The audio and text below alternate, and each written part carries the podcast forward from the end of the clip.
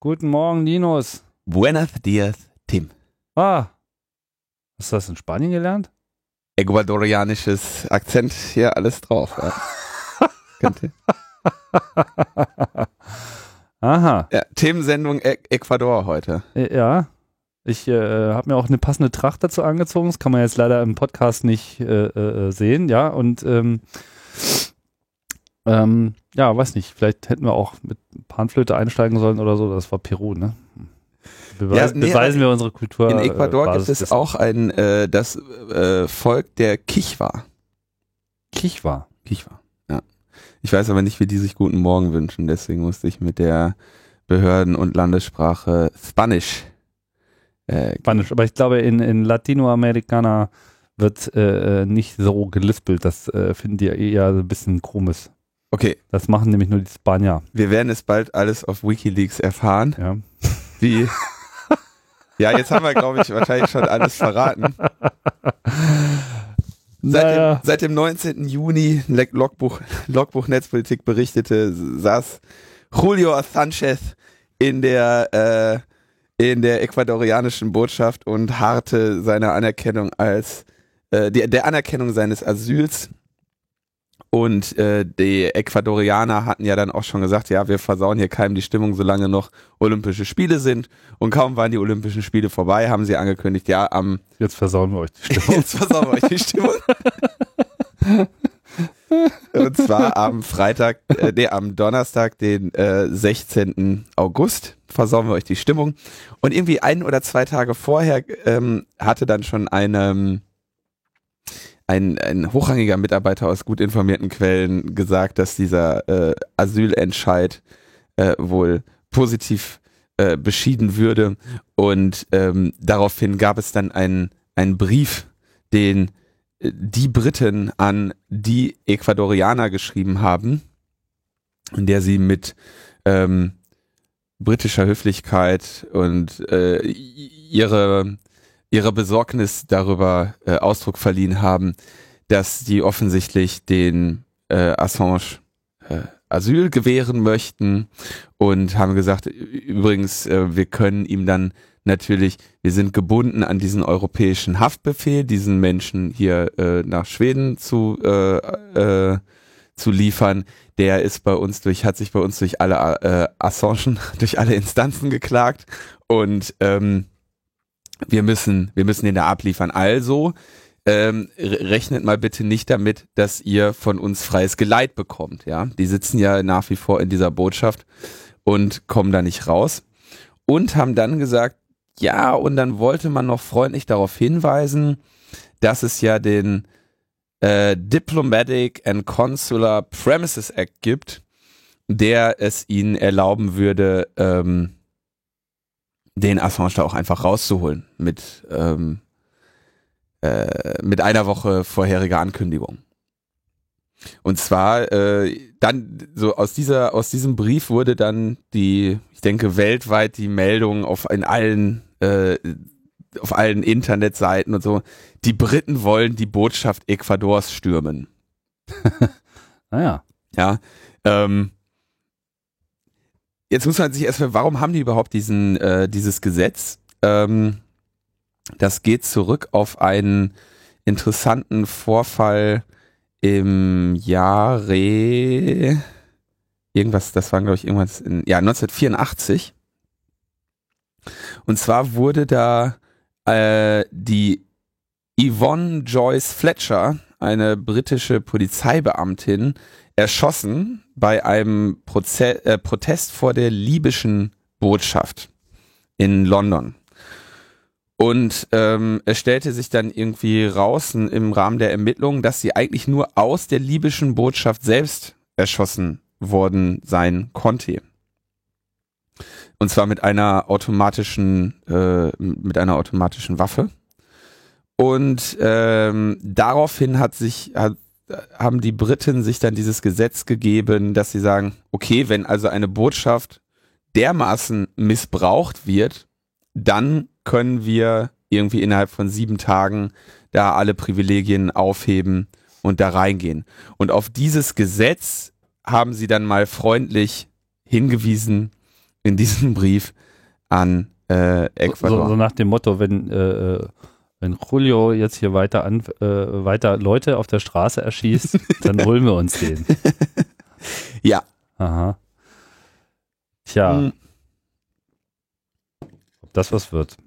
Naja, Sie haben da ja nur mal freundlich darauf hingewiesen. Man kann Ja. sich natürlich ungefähr vorstellen, welche Implikationen das mit den vielen anderen hunderten Ländern hat, mit denen äh, Großbritannien diplomatische Beziehungen unterhält, wenn sie irgendwie eine Botschaft stürmen. Ja, ähm, ich habe keine Bilder gesehen, aber es gab, glaube ich, dann auch schon ohnehin nach dieser, nach diesem Brief, nach dieser Drohung, dann den, den Mob der Ecuadorianer, die sich vor den britischen Botschaften äh, überall versammelt haben, um zu sagen, so, hör mal, um einfach mal zu zeigen, immer wenn wir hier rein wollen, da brauchen wir noch nicht mal ein Gesetz für. Aber ähm, ich denke, dass das ein bisschen heißer gekocht wurde, als äh, es später serviert wird. Ich kann mir nicht vorstellen, äh, dass die Briten da da reinmarschieren. Tja, andererseits kann man sich auch nicht vorstellen, dass sie da abziehen. Ja. Ähm, und das haben sie ja auch irgendwie gesagt. Also so nach dem Motto, äh, ihr könnt da irgendwie so viel Asyl gewähren, wie ihr wollt. Äh, haben, also er st- ist ganz interessant, dieses, dieses Gebäude sieht ja sehr spannend aus. Man denkt ja so eigentlich ein ganz herrschaftliches Gebäude. Die ecuadorianische Botschaft ist aber nur ein Apartment darin. Und zwar irgendwie 3B oder sowas. aha. Das heißt, der äh, Julio sitzt da jetzt in einem Apartment mit einem Balkon.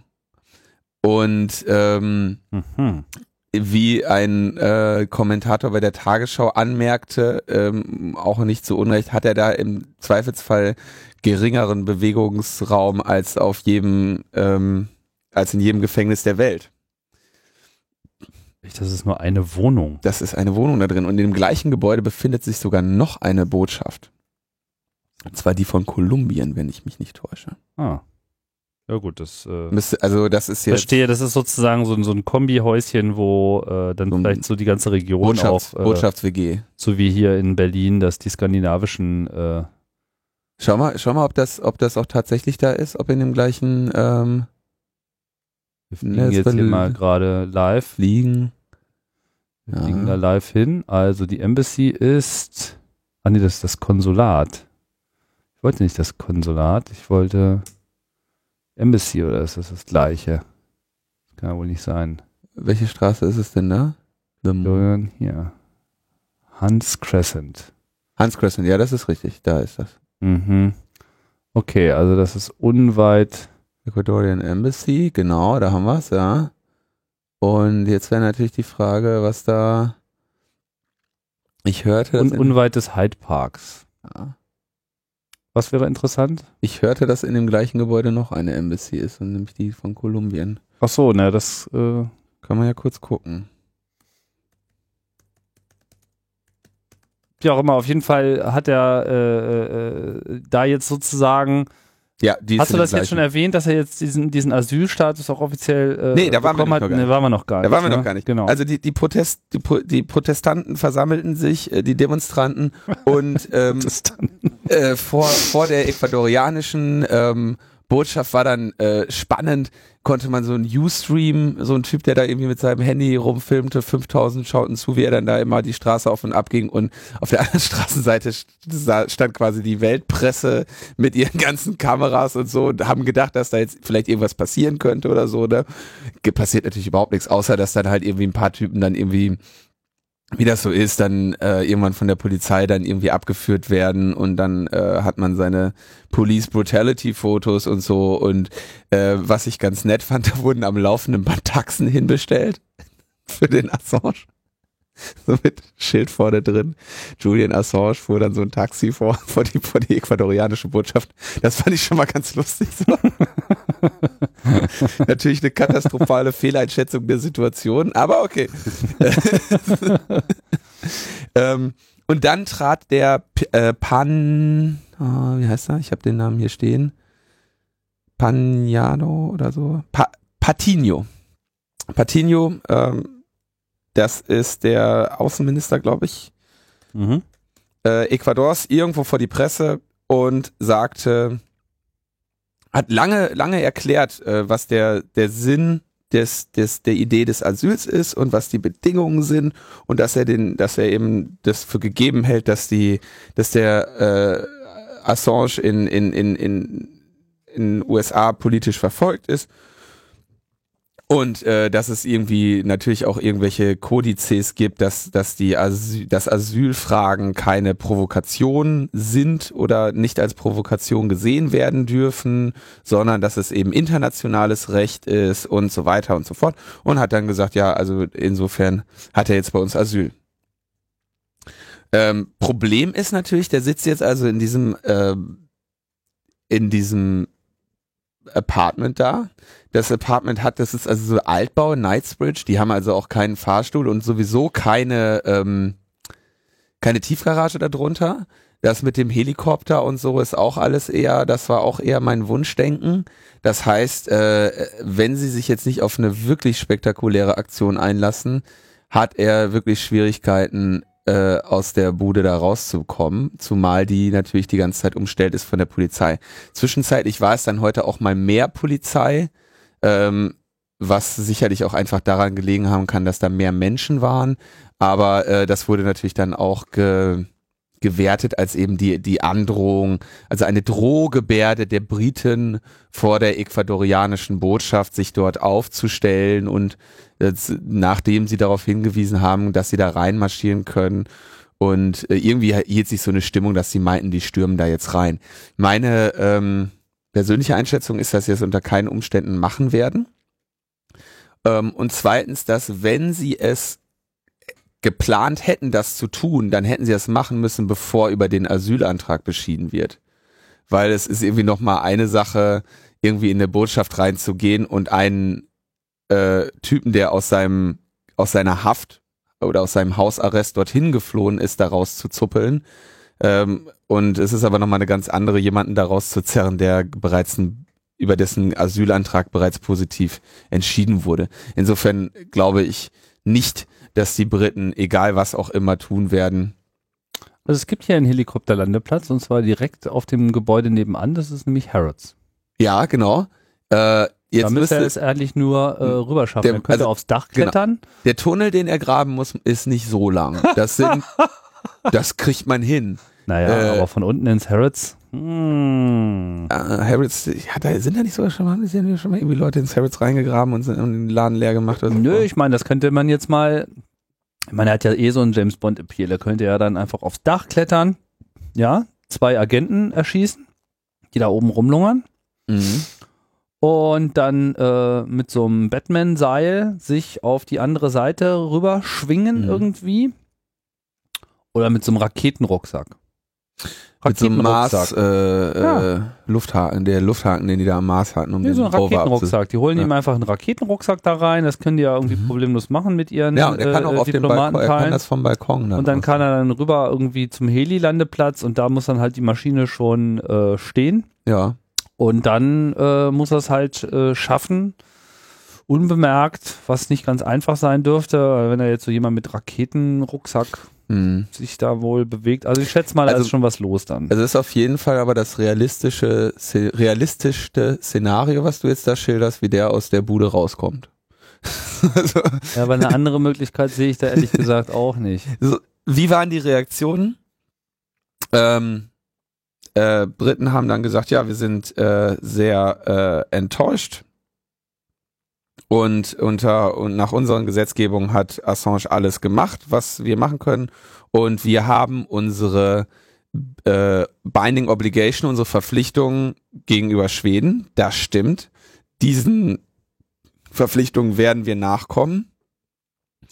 Ähm, und daran ändert die Entscheidung der ecuadorianischen Regierung nichts und sagen aber, sie setzen weiter auf eine Verhandlung, also auf eine, äh, auf die Verhandlung und ähm, äh, dass, dass das also irgendwie, dass man das diplomatisch löst, ja. Ähm, die Äquatorianer aber haben gesagt, naja, du, der äh, Assange fährt morgen nach Stockholm, wenn ähm, Schweden garantiert, dass sie ihn nicht an die USA ausliefern. Ja. Und die Schweden haben gesagt, äh, dass, äh, dass äh, diese Zusicherung geben wir euch nicht. Und Schweden hat dann, nachdem der, äh, nachdem die Entscheidung gefallen ist, wohl sich den ecuadorianischen Botschafter herzitiert und ihm gesagt, dass diese Entscheidung inakzeptabel ist. Inakzeptabel heißt so in Diplomatensprache ähm, irgendwie gleich gibt's ein paar. Das also, ich meine, das ist natürlich herrsches, harsche Kritik so. Mhm. Was, was ich jetzt, was ich jetzt so, also ich meine, die USA haben irgendwie, die halten natürlich die Füße still die wollen ja ihre Rolle in der ganzen Angelegenheit natürlich so klein wie möglich erstmal halten, zumindest auf der offiziellen, in der offiziellen Auseinandersetzung. Den Briten, die haben die Verpflichtung des europäischen Haftbefehls, äh, die, die haben einen, den sie da, der hat sich durch alle ihre Instanzen geklagt, den haben sie unter Hausarrest gesetzt, der ist denen flüchtig, rennt in diese Botschaft rein. Jetzt war ganz unabhängig davon, was wie jetzt die Hintergründe sind. Und ähm, die Schweden wollen den natürlich eigentlich haben. So, jetzt denke ich, was die also Ecuador kann und will sein Gesicht nicht verlieren. Großbritannien kann und will sein Gesicht in der Angelegenheit nicht verlieren. Und ich denke, der Einzige, der da jetzt noch etwas machen kann, ohne das Gesicht zu verlieren, das ist Schweden. Wenn Schweden sagt, okay, wir sehen, das wird hier zu einer ähm, diplomatischen Krise, und das ist ja erst der Auftakt einer diplomatischen Krise. Das ist ja nicht der Höhepunkt, sondern das ist der Beginn. Ähm, wenn Schweden jetzt sagt, okay, pass mal auf, und irgendwie wir ringen Ecuador noch irgendwie irgendein kleines Zugeständnis ab, ähm, und dann kommen wir darunter und äh, unterhalten uns mit dem in Ecuador oder äh, in, in dieser Botschaft oder wir ähm, geben die Zusicherung, dass wir ihn nicht äh, in ein anderes Land ausliefern. Denke ich, das ist auf jeden Fall das kleinste Zugeständnis, was eines der drei, in Klammern vier, dort verwickelten Länder machen kann und damit allen eigentlich gewährt, äh, ge ermöglicht, sein Gesicht zu wahren. Hm. Im Netz wurden ja auch noch die Thesen durchgespielt, ob es denn äh, Ecuador, äh, ob Ecuador ihn nicht einfach zum Diplomaten äh, nennen äh, könnte. Schöner Gedanke, ne? Mhm. ihm sozusagen eine Immunität äh, zu verleihen. Das ja, Problem ist, das geht nicht. Da, genau, und da gibt es nämlich noch eine sehr viel schönere Theorie. Und das ist, äh, das, das können sie tatsächlich machen. Die können den ähm, zum irgendwie UN-Gesandten ernennen, UN-Sondergesandten oder was auch immer. Und dann darf man ein, ein, und ihn irgendwie zu irgendeiner UN-Geschichte schicken. Und die Leute darfst du nämlich auf dem Weg dorthin und auf dem Weg zurück nicht äh, ärgern. Und dann könnten die den quasi von der ecuadorianischen Botschaft zur UN schicken. Und auf dem Weg ist er quasi durch internationales Recht geschützt. Und den Rückweg könnte er dann nach Ecuador antreten. Und da ist er auch noch geschützt. Das wäre quasi so Ping-Pong über Aha. die UN könnte man den also äh, nach Hause tunneln. Aber braucht er dafür nicht Diplomatenstatus? Den hätte er wahrscheinlich dann damit. Oder ich weiß ja, man, ob ein Sondergesandter den nicht ohnehin hat oder so. Das Problem ich, ist. Also Diplomat kann er ja sozusagen jetzt aber nicht ohne weiteres werden, weil in Britannien benötigt das dann eben auch die Zustimmung Großbritanniens. Es geht ohnehin nicht, weil du nicht diese, also wir müssen ja trotzdem mal die Kirche im Dorf lassen, da wird einer äh, auch wenn das jetzt irgendwie eine starke politische Komponente hat, aber der wird wegen einem ernsthaften, äh, wegen einer ernsthaften kriminellen Angelegenheit da äh, gesucht.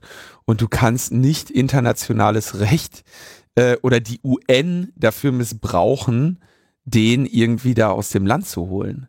Also ich meine, das wäre unerhört. Also sorry, das wäre zwar witzig, aber ähm, da muss man auf keinerlei Verständnis hoffen von irgendjemandem. Das heißt, wenn, wenn Ecuador da jetzt noch weiter seine pri äh, diplomatischen Privilegien in anderen Ländern oder in, in der Weltengemeinschaft ähm, missbraucht und es ist halt ein Missbrauch, wenn du wenn du sowas machst, dann brauchen sie sich nicht zu wundern, wenn die wenn dann irgendwann die Briten sagen, okay, jetzt ist, ist hier egal, also jetzt jetzt macht ihr hier äh, habt ihr hier genug Scheiße gemacht mit eurer Botschaft, jetzt machen wir die die äh, machen wir die zu. Und wenn natürlich dann, wie gesagt, die anderen Länder, mit denen Ecuador äh, diplomatischen Beziehungen unterhält, sagen, sagen, pass mal auf, Jungs, von euch, ihr bringt uns so gut wie nix und wenn wir Pech haben, macht ihr hier irgendwie äh, Tunnel auf, um, um uns die, äh, die, die äh, die einer Straftat verdächtigten Leute aus dem Land zu schmuggeln, äh, dann möchten wir mit euch lieber keine diplomatischen Beziehungen mehr haben. Ja, wenn Britannien da schon immer so konsequent gewesen wäre, dann wäre es ja schön. Ich meine, man äh, sollte mal so zurückdenken, dass unter anderem ja auch mal Herr äh, Augusto Pinochet äh, in London einen Zwischenhalt äh, gemacht hat und von Spanien ein Auslieferungsbegehren war wegen ja große so Kriegsverbrechen oder beziehungsweise Staatsverbrechen in großem Ausmaße und die Briten ihn nicht ausgeliefert haben. Ja. Ja. Also Nur mal so, ich sage ja nicht, dass, so, das, dass die, äh, dass die sich da ähm, immer richtig verhalten haben. Naja, das ist halt am Ende eben alles politisch. So, ne? Recht und UN und Diplomatenstatus und hin und her. Äh, am Ende, äh, ja. Aber es ist, also die schon lange sich abzeichnende Situation, die äh, sagt, hier ist alles äh, vollkommen verfahren, ist halt noch verfahrener geworden durch diesen Vorstoß und bin gespannt, wie lange die das da noch in ihrer WG aushalten. Ja, also es, ich will ja gar nicht, ich will ja gar nicht sagen, dass das, dass das, ähm, dass das so in Ordnung ist, was, was da alles irgendwie läuft. Ne? Aber was, was du, was ich, was man auch heute, gestern und heute noch auf, auf Twitter natürlich sehr schön beobachten konnte, waren dann ähm, die Streitereien immer noch, die du da hast zwischen den denjenigen, die sagen, das ist ja alles eine skandalöse Verschwörungstheorie und äh, äh, oder eine, eine skandalöse Verschwörung und die Briten drohen jetzt sogar an, eine Botschaft zu stürmen äh, wegen diesem Assange. Das ähm, ist äh, eigentlich natürlich undenkbar, wenn man sich, wenn man, also steht in keinem Verhältnis zu den Vorwürfen, die ihm da gemacht werden. Ja, also äh, die allein das in Erwägung zu ziehen, würde natürlich keiner machen bei, äh, wenn es um wenn es um irgendjemand anderen ginge oder um, um jemand anderen, der diese, dem diese Vorwürfe gemacht werden. Sagen also, das ist ja quasi der Beweis, dass es da alles um was ganz anderes geht. Ähm, gleichzeitig gibt's dann diejenigen, die sagen, ähm, ja, aber bei diesem Vorwurf äh, will ich ja wohl mal hoffen, dass da ernst, ernsthaft gegen vorgegangen wird und dass man irgendwie da einen, einen Vergewaltiger schützt und so. Und irgendwie so eine normale äh, Diskussion über den Sachverhalt ist eigentlich kaum noch möglich. Ne? Und wenn Ja. du dann noch die, also ich meine, es hat halt echt kein Land in diesem diplomatischen Kram da Bock, seine, ähm, sein Gesicht zu verlieren. Ne?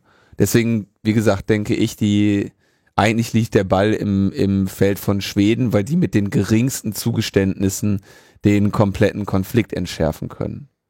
Das stimmt. Und jetzt müsste man sich halt überlegen, wie handelt jetzt Schweden, ähm, wenn sie, also das wissen die auch, wenn die jetzt das Interesse haben, den Konflikt oder wenn sie so handeln, dass sich der Konflikt verschärft und oder zuspitzt, ähm, dann muss man irgendwann mal auch deren Motivationen in Frage stellen. Und äh, natürlich auch die Überlegung, warum sie denn sagen, okay, wir äh, können nicht garantieren, dass wir nicht ausliefern. Ja. Vermutlich können sie das nicht, weil, weil ihre äh, Auslieferungsabkommen mit den USA so sind, dass sie eine solche Zusicherung nicht machen können. Würde mich auch nicht wundern. Meinst du, dass Schweden solche Auslieferungsabkommen hat? Das weiß ich nicht. Also ich, ich verstehe sonst nicht, wie, ähm, warum sie diese Zusicherung nicht machen. Also, oder auch diese, Die wollen sich einfach erstmal nicht festlegen lassen, glaube ich. Ne? Die wollen sich einfach nicht. Wie das so ist. ja, aber sie schwächen dadurch natürlich ihre eigene Position und, äh, oder ihre eigene, da, die Integrität, die man ihnen dann da noch zutraut. Ja gut, jetzt ist sozusagen die Frage, wie, äh, wie viel ihnen das eigentlich wert ist, die ganze Nummer. Tja, Julio. Ob er jetzt auch Ecuadorianer äh, äh, wird? Keine Ahnung. Also ist, ist, ich weiß gar nicht genau, wie das Kann er überhaupt Spanisch? ist. Weiß ich nicht. Was Ähm, ich, ja, was ich ja besonders interessant finde, ist, du hast ja vorhin gesagt, das ist eine, eine Sache von vier Ländern. Genau genommen ist es eine Sache von fünf Ländern. Und von diesem fünften Land hört man einfach mal nichts. auf Australien. Ja, das ist ein australischer Staatsbürger. Ja. Und, und, und, und die ducken sich einfach seit Anbeginn dieser ganzen Geschichte weg und machen einfach nichts. Das ist so uns doch egal. Also das finde ich auch irgendwie hardcore. Ich meine, zumindest würde man erwarten, dass sie sich da in irgendeiner Form positionieren, einbringen, keine Ahnung, äh, vielleicht auch einfach mal vermitteln, ja.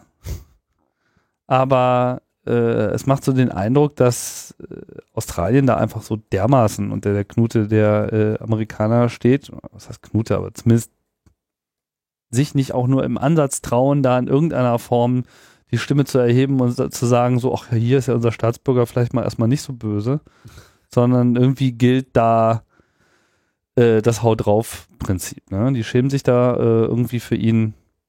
Das finde ich auch irgendwie ein bisschen absurd. Ist vor allem, also, Stell mal vor, es wäre jetzt irgendwie ein Deutscher. ja, also Ja, man, man müsste sich eigentlich schämen, also ich meine, gerade so westliche Länder müssten sich eigentlich schämen, wenn ihre Bürger irgendwo Asyl ähm, beantragen. beantragen, ja. Also ich meine, wenn, wenn ein Deutscher losmarschiert und auf einmal irgendwo Asyl ja, der beantragt, erwägt ja noch nicht mal nach Australien zu gehen. Ich meine, das Ja. wäre ja, äh, Ja, also da wo, hat er ja auch echt relativ klar ähm, durch die Blume zu verstehen bekommen, dass er da nicht äh, lange bleiben würde. Ja. Naja. Das weiß er wohl auch. Aber um nochmal einmal ganz kurz auf, auf ähm, Julian zurückzukommen, es bleibt nach wie vor unklar, was der sich mit, also es war doch absolut vor, also bis jetzt der Verlauf dieser Angelegenheit war relativ vorhersehbar. Dadurch, dass er überhaupt sich auf den Weg gemacht hat in die ecuadorianische Botschaft, war eigentlich klar, dass er auch, ähm, dass sein Asylantrag da angenommen werden würde. Das war, ich meine, es, der hat nach dieser, nach dieser Sendung, die er mit dem Korea da hatte, ähm, das ist ja genau so gelaufen, dass der gesagt hat, ey, ähm, beantrage doch Asyl in Ecuador, zack, bumm, und er hat das irgendwann gemacht. Hm. So. Das heißt, bis hierhin war alles völlig klar, wie es laufen würde. Er kriegt dieses Asyl. Es war aber auch völlig klar, dass die Briten das nicht anerkennen, dass er kein freies Geleit bekommt.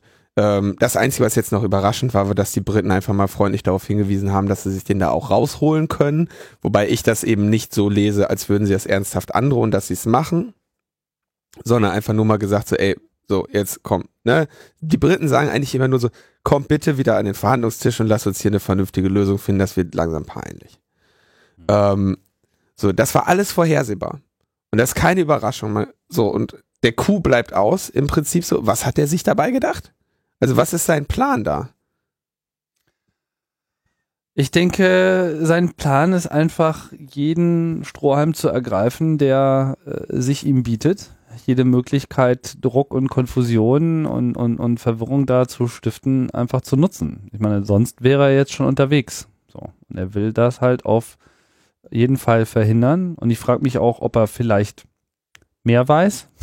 Ja, also ich meine, wir können jetzt Ne, Sagen so, Fall, ja. du brauchst ja keine Angst zu haben und so weiter, ist ja nur Schweden so, hö, hö, hö, haben wir ja gerade gesehen hier, Mhm. Pirate Bay etc. Also so, gab ja auch ein paar Leute, die meinen, so, sie würden ihn ja gar nicht verstehen, weil wenn man sich irgendwo äh, nicht äh, schlecht behandelt fühlen müsste, dann wäre das ja so Schweden, so, dann braucht man sich nur den Pirate Bay Case anzuschauen, dann weiß man, dass das da eben auch so klar nicht ist. Ne? Mhm. Also wenn die da politisch was wollen, dann äh, wird da die Justiz genauso gebogen und beeinflusst ähm, wie an anderen Orten auch. Und von daher ist er sich äh, unsicher und keine Ahnung, vielleicht hat er ja auch schon wieder irgendein Dokument gesteckt bekommen, wo drauf steht, den wollen wir haben.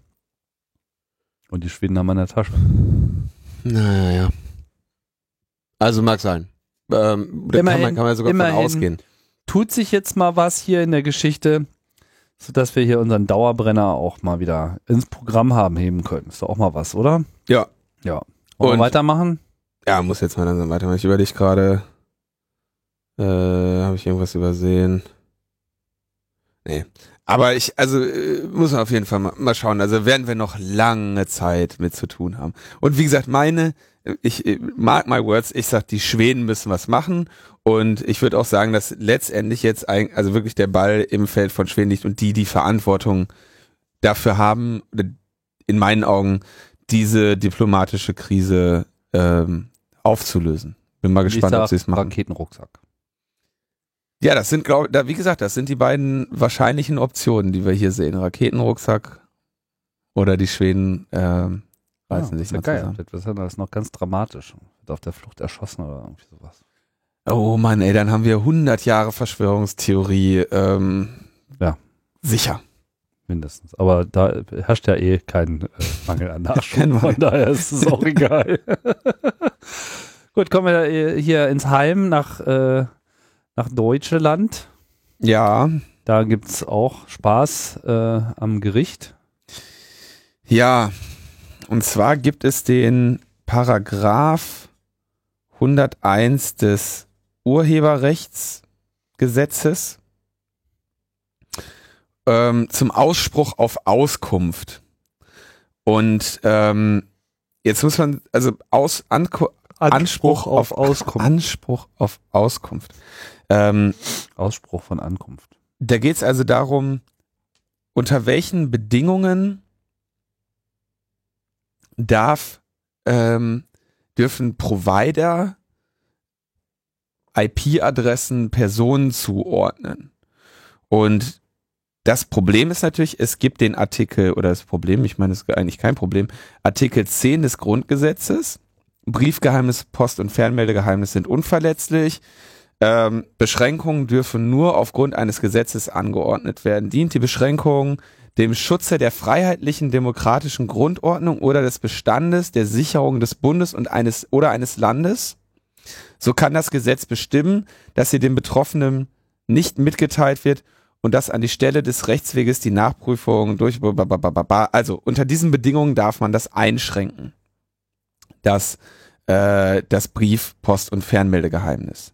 Und das ist bei diesem Paragraph 101 der Fall. Da wird das Brief, Post und Fernmeldegeheimnis eingeschränkt, weil es gibt einen Auskunftsanspruch an denjenigen, dessen Rechte verletzt wurden, nämlich zum Beispiel rechtsverletzende Vervielfältigungsstücke, äh, rechtsverletzende Dienstleistungen ähm, und so weiter. Also es geht darum, unter welchen Bedingungen darf ich von dem Internetprovider eine Auskunft verlangen, ähm, wer, wer wann welche IP hatte, um ihn dann abzumahnen. Ja, ist ja eigentlich der einzige Anwendungsfall, mhm. den es da gibt. Abgesehen von ähm, Cybermobbing oder irgendwelchen äh, anderen Dingen, die sind aber dann nicht durchs Urheberrechtsgesetz äh, ge gedeckelt, abgedeckt. So, und jetzt gab es also ein, ähm, wie, inwiefern ist dieses Gesetz eingeschränkt? Und da sagte der Gesetzgeber, als er dieses Gesetz formulierte, wer in gewerblichem Ausmaß das Urheberrecht oder ein anders nach diesem Gesetz geschütztes Recht widerrechtlich verletzt, kann von dem Verletzten auf unverzügliche Auskunft und so weiter. Äh, unter diesen Bedingungen kann also verlangt werden, dass man das rausgibt. Und die Einstellung ist also hier gewerbliches Ausmaß. Das gewerbliche Ausmaß soll natürlich dann so den kleinen Mann, den Bürger schützen. Hm. Ähm, und jetzt gab es also, So steht das im Urheberrecht. So steht es im Paragraph 101 Urheberrechtsgesetz. Mhm. So, und jetzt gab es einen ähm, Fall, der vom ähm, Bundesgerichtshof landete. Da war die Deutsche Telekom, hatte sich da offensichtlich gegen ein Auskunftsverlangen äh, äh, gestellt und sich auf dieses Gesetz berufen und gesagt, ähm, hier ist kein gewerbliches Ausmaß gegeben und deswegen ähm, müssen wir die Auskunft dir nicht erteilen. Ähm, ich habe den die den Fall selber gar nicht so genau gelesen, nämlich eher gar nicht. Aber ich vermute mal, wenn es sagt, es ist, wenn man sagt, es ist kein gewerbliches Ausmaß, dann geht es vermutlich um ähm, Torrents. Ja.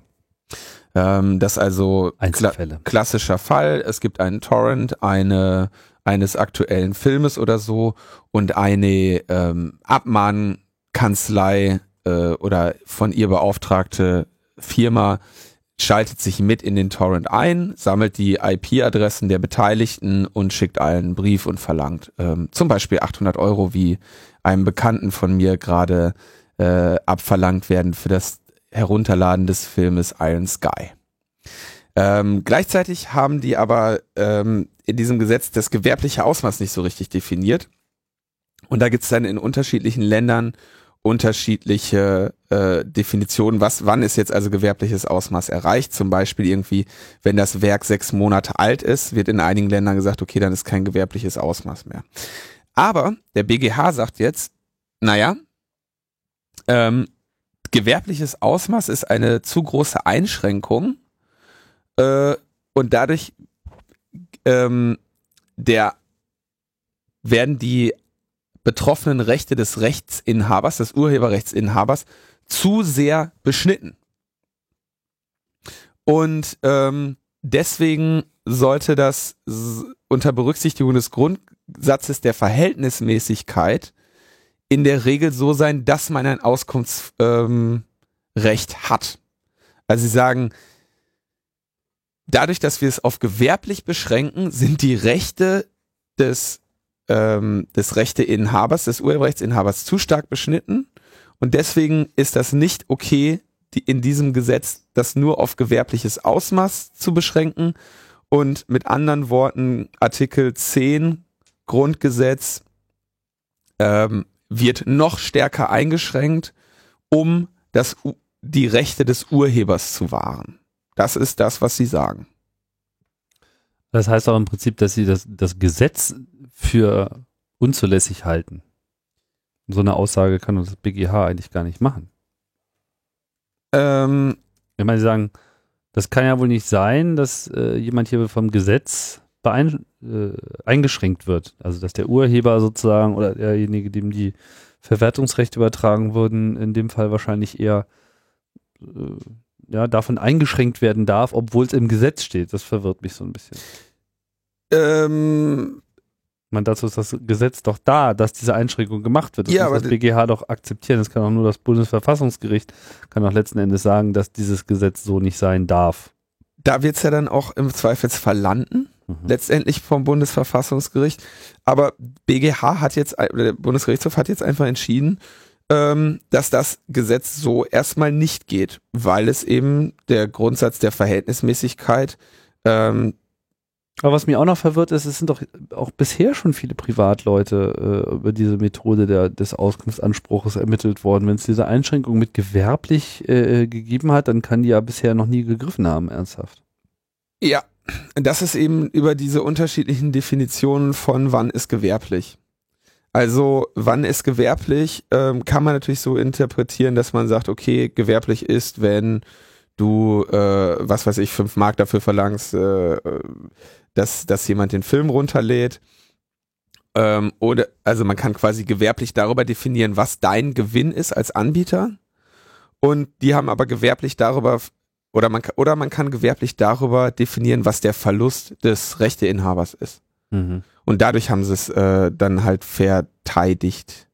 So nach dem und, Motto, da ich ja einen theoretischen Schaden erzeuge, genau. wie ja dadurch ist das gewerbliches wird, Ausmaß. Sei das dann gewerblich. Das heißt, ich bin schon ein Gewerbe in dem Moment, wo ich Ge anderen nee, nee, Schade hinzufüge. Gewerbliches Ausmaß, ja. Das würde ja bedeuten, dass jeder Einbruch sozusagen auch eine gewerbliche Aktivität wäre. Nee, gewerbliches Ausmaß. Na, das ist auch gewerbliches Ausmaß. Nein, dem Moment, wo mir der Einbrecher Schaden zufügt, genau. äh, der für mich sozusagen gewerblichen Ausmaß Schaden ist, das ist die Panzerknacker AG sozusagen. Ja, aber, aber es wäre nicht, äh, es heißt nicht, dass er ein Gewerbe betreibt, sondern es heißt, dass dein Schaden gewerbliches Ausmaß hat. Also ja. Es okay. ist ja dadurch, dass, dass, sagen wir mal, mir klaut eine, ich habe eine Lagerhalle, da sind für, sind für ein paar hunderttausend Euro irgendwas drin. Und das holt einer raus. Dann hat er mir einen Schaden in gewerblichem Ausmaß. Gut, das heißt, Sie gehen da davon aus, dass das Kopieren dieser Datei, äh, das freie, kostenlose Weiterreichen dieser Datei diesen Schaden auch erzeugt. Das ist ja die alte genau. Debatte, ob das nun wirklich ja. der Fall ist oder nicht. Das kann man natürlich so und so sehen. Naja. So, und jetzt sagen Sie. Dammbruch. Ähm, es gibt halt sogar eine Begründung des Gesetzgebers, also quasi es gibt dieses Gesetz, es gibt eine Begründung und da steht quasi genau drin, wir haben diese Einschränkungen in diesem Gesetz drin, weil wir das äh, Telekommunikationsgeheimnis haben und das ist ein Grundrecht und der BGH sagt, ja, äh, interessiert mich überhaupt nicht. Äh, und sagt umgekehrt, es war ja schon schlimm genug, dass hier überhaupt gegen wirtschaftliche Interessen abgewogen wurde und ähm, deswegen sagt, sagt der Bundesgerichtshof jetzt, wir wollen hier eine effektive Rechtsdurchsetzung und das geht nicht, wenn man da irgendwie noch äh, Telekommunikationsgeheimnis im, äh, im Weg hat. Ja. Ähm, hinzu kommt natürlich noch, dass irgendwie nur in der Hälfte der Fälle der Anschlussinhaber auch wirklich der Täter ist.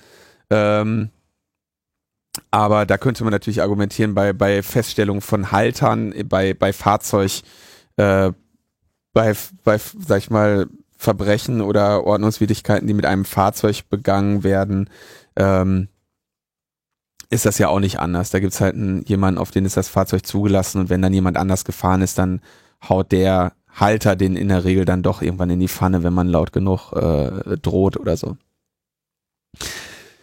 Ähm, heißt also, zumindest nach diesem Urteil, dass eigentlich bei Kleinstvergehen ähm, jetzt ein Auskunftsanspruch besteht und da, damit fallen dann eben auch zum Beispiel so Überlegungen weg wie diese Sechs-Monats-Regel, was ich eine ganz spannende Definition, Arbeitsdefinition von gewerblichem Ausmaß fand, dass sie gesagt haben, wenn das Werk irgendwie ein halbes Jahr alt ist, weißt du, wenn der Film aus den Kinos raus ist und so, dann reden wir hier auf gar keinen Fall mehr von einem gewerblichen Ausmaß.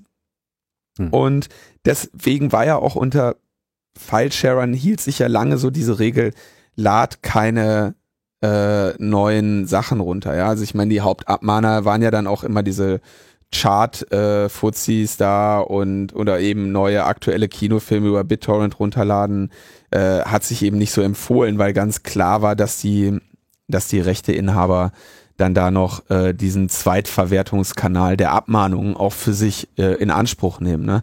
Wie gesagt, Bekannter von mir hat jetzt 800 Euro Abmahnung bekommen für das Hero, für das, für den Torrent des Films Iron, Iron Sky. Ja, hat den irgendwie so 800 Euro Abmahnung, finde ich äh, spannend. Tja.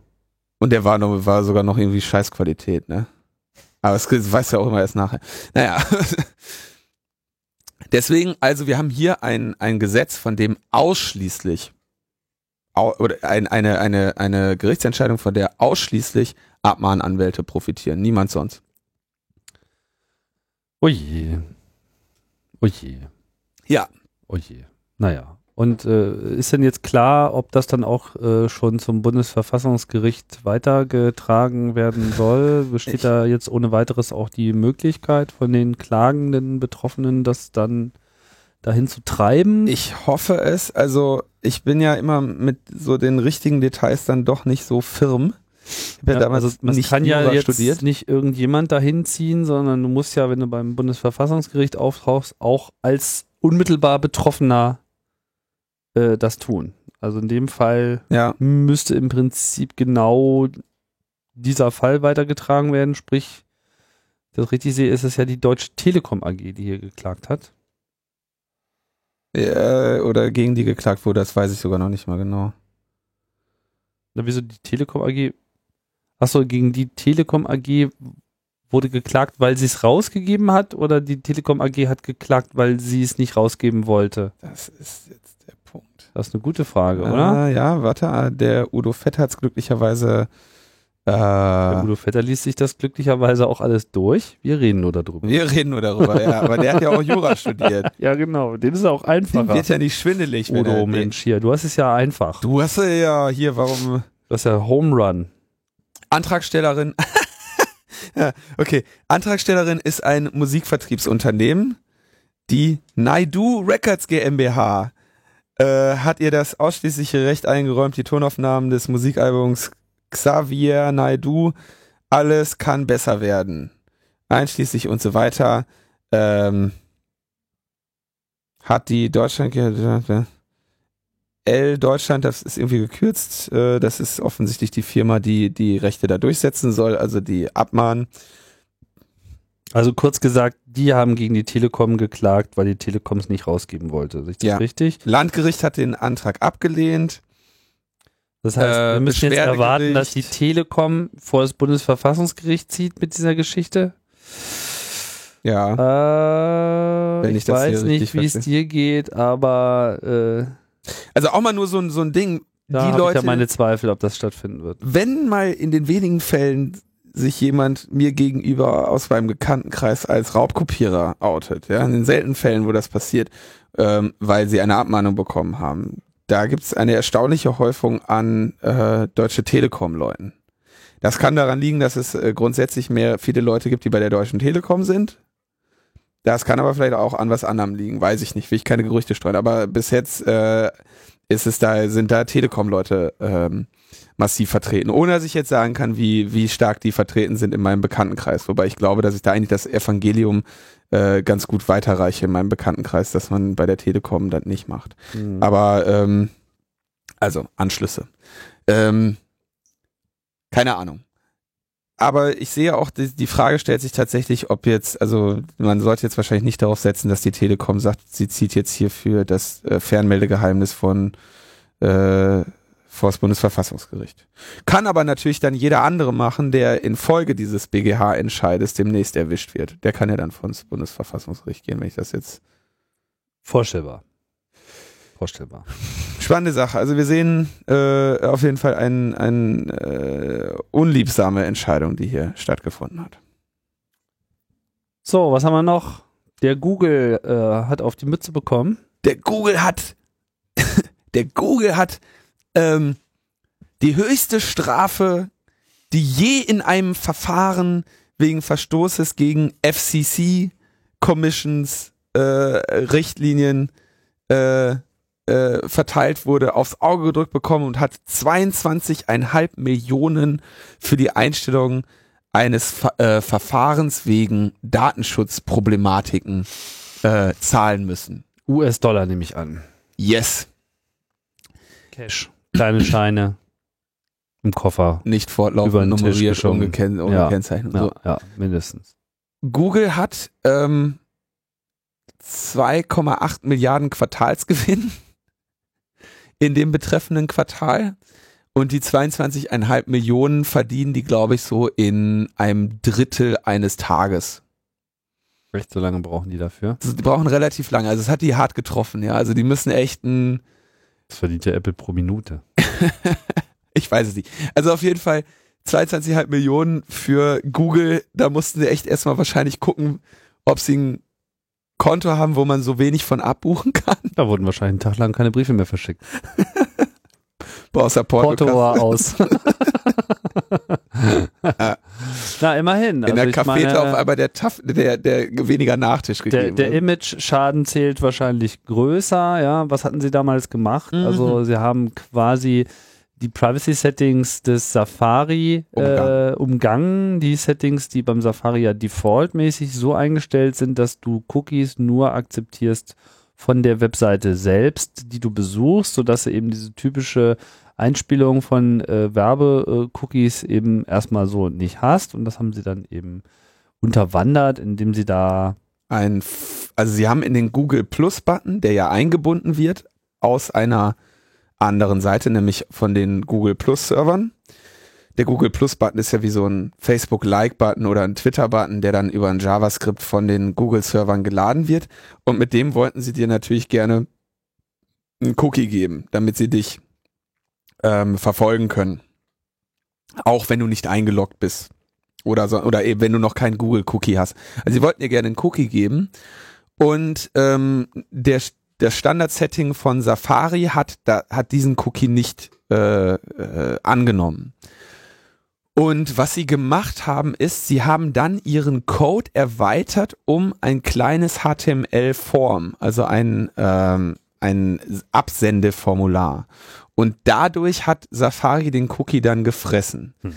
Ähm, mir ist nicht ganz klar, ob das ein Bug war von Safari oder vielleicht doch ein Feature, weil du ja häufig bei Forms, ähm, die kannst du halt häufig nicht abschicken, weil wenn du keine Cookies annimmst, weil ähm, wenn das Form vernünftig programmiert ist, dann macht's halt irgendwie so einen Cross-Site Request Forgery Check oder so und versucht dir irgendwie noch eine ähm, einen Cookie mitzugeben, damit du das nicht automatisch immer, damit du das zum Beispiel jetzt nicht, oder dass du verlangsamt bist, wenn du da irgendwie das, das Form brute forcen oder irgendwie abusen möchtest. Ja, das, also ähm, sie wollen sich, man will bei einem Form sicher gehen, dass der, der, die Daten, die dorthin geschickt werden, auch von jemandem kommen, der das Form vorher tatsächlich gesehen hat und nicht ein automatisches äh, Skript oder eben ein Cross-Site-Request kommt von einer anderen Seite, die dann Daten dorthin wirft. Ähm, deswegen glaube ich, dass entweder war es ein Bug oder sogar ein Feature, aber auf jeden Fall, wenn es ein Bug war, dann kann ich mir ungefähr vorstellen, wie der zustande gekommen ist. Äh, letztendlich äh, war er nicht dokumentiert und auch nicht gewünschtes Verhalten. Und äh, Google hat das ähm, in dem Fall tatsächlich ausgenutzt. Also man könnte sagen, sie haben eine, sie haben den Safari gehackt. Haben sie. Kann man, glaube ich, ganz einfach so äh, festhalten. Äh, aber das ist bestimmt nicht evil, weil Google macht ja nichts. Nee, nee, das, das war nicht evil. Nee, nee. So. So. Und man sieht, was, also was, was ich an, warum ich den Fall da drin habe, ist eben sehr interessant, dass quasi eine, eine historische, eine, eine Strafe von historischem Ausmaß da nur ein, ein Tropfen auf einen heißen Stein ist bei dem, bei dem Umsatz, den Google macht. Und das ist so ein bisschen, sag ich mal, symptomatisch für ähm, diese gesamte Datenschutz. Äh, Ja, aber ich meine, also das kann man natürlich jetzt bewerten, wie man will, aber 22 Millionen sind 22 Millionen. Also Ja, ich meine, davon kannst du ja auch eine Firma kaufen und äh, viele andere Sachen machen. Das ist äh, jetzt auch nicht nischt. So und weiß Und der der Geier. Ich meine, so wie äh, so schlecht wie Google sein Geld gerade investiert, äh, könnten sie auch noch diese Kleinstbeträge demnächst gebrauchen. Ich meine, 12 Milliarden Dollar haben sie für Motorola bezahlt. Das wird nix. Aber Tech-Diskussionen sparen wir uns jetzt hier mal lieber, oder? Haben wir es? wir haben's. Ja. Sind wir immerhin noch mal unter einer Stunde geblieben, ist ganz gut. Ja. Denn wir wollen es ja jetzt auch nicht ausufern lassen. Gucken wir mal, was mit Julio so passiert. Hm, Das wird never ending story, Alter. Genau. Aber ist ja auch gut so. Äh, das äh, beschäftigt uns dann hier weiterhin in Logbuch Netzpolitik. Ja. Linus. Ja, Ja, mehr haben wir nicht zu ich sagen. auch Also, nicht. Gab Ma- jetzt nicht so ja, viel mach Lustiges aus, zu lachen mach so aus. und so und Mach äh, aus. so ist es einfach. Mach weg hier. Tschüss. Tschüss. Wir gehen jetzt ins Asyl. So. Irgendwo hin. Tschüss. Tschüss.